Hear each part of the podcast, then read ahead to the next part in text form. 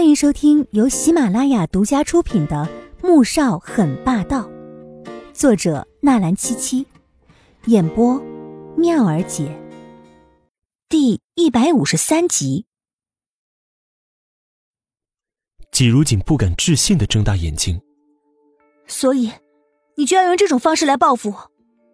你这样做值得吗？陆茵茵垂头丧气，她当然知道不值。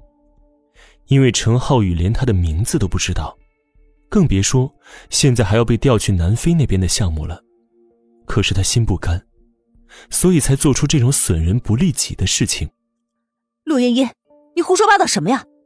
这里谁不知道你和季如锦关系很好？你竟然为了他来污蔑我！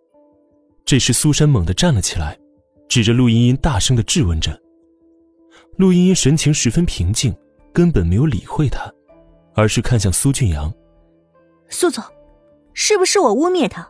查查他的电脑不就清楚了吗？苏俊阳自然知道要查电脑。苏珊，你口口声声说你被诬陷了，那把你的电脑拿过来，证明你到底是不是清白的。我为什么要拿电脑给你们看？那是我的私人物品，里面有我的隐私。你们要是敢煽动的话，那就是侵犯我的个人隐私权，我可以告你们。再说了。你们都断定抄袭的人是我，我证明有什么用啊？毕竟我可没有总裁这样的后台靠着。苏珊脸色一白，目光冷厉的瞪向苏俊阳，勾起了嘲讽的冷笑。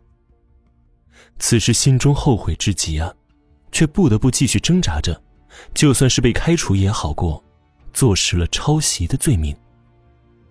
苏俊阳也很为难，因为按照法律。他们是没有权利擅自动他的私人物品的。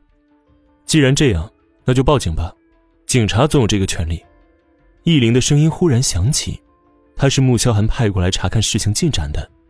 苏珊猛然转身，看向易灵时神情愤恨：“易特助，你我无怨无仇的，你为什么要这样害我？”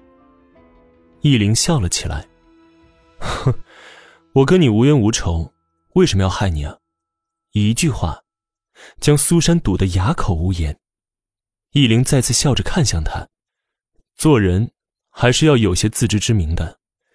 这是在暗示他明知道季如锦的身份，却还用这种卑劣的手段想要踩着他上位。苏珊何其聪明，马上便明白过来，立马转变姿态。易特助，苏总，是我抄袭了季如锦的设计图。看在我在牧氏工作了三年的份上，你们就放过我吧，不要报警。易灵却摇了摇头，终究是有些可惜了。晚了，警察已经在路上了。苏珊千不该万不该，最不该的，就是对季如锦下手。boss 下令封杀，苏珊从此在业界也算是声名狼藉了。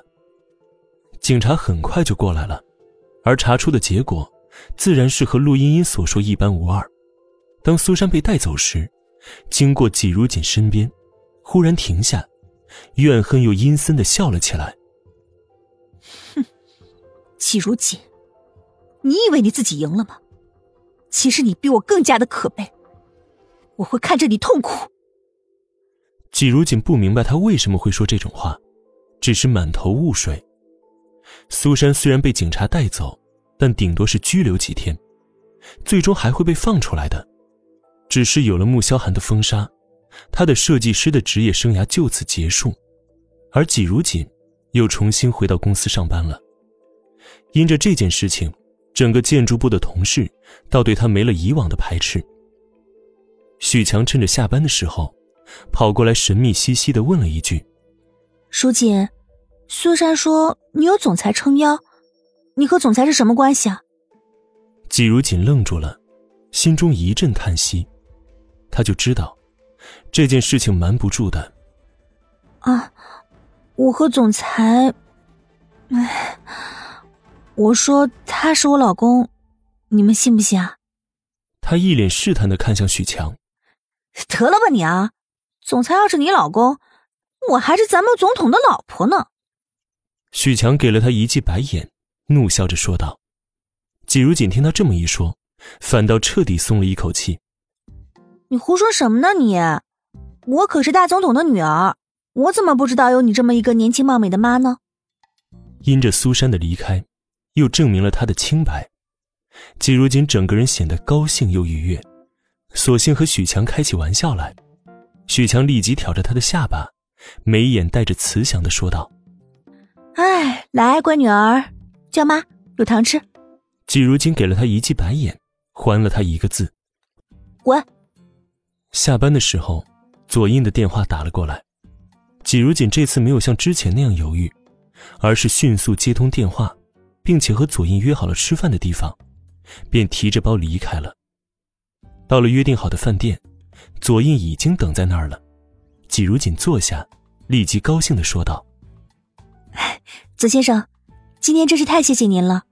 现在不但证明了我自己的清白，同事们对我的态度也比以前好了很多。”左印愣了愣，随即便明白了什么，笑着问道：“ 事情都解决好了？”